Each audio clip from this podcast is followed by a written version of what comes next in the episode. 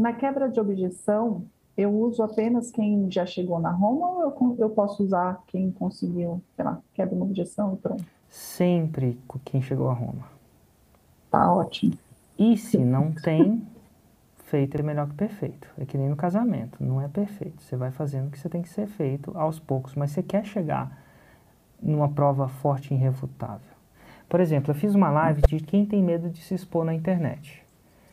E eu convidei duas nutricionistas que tinham medo de ser expostas na internet e serem criticadas pelos próprios colegas. Que ela era doutoranda, né, da, de uma grande universidade da USP.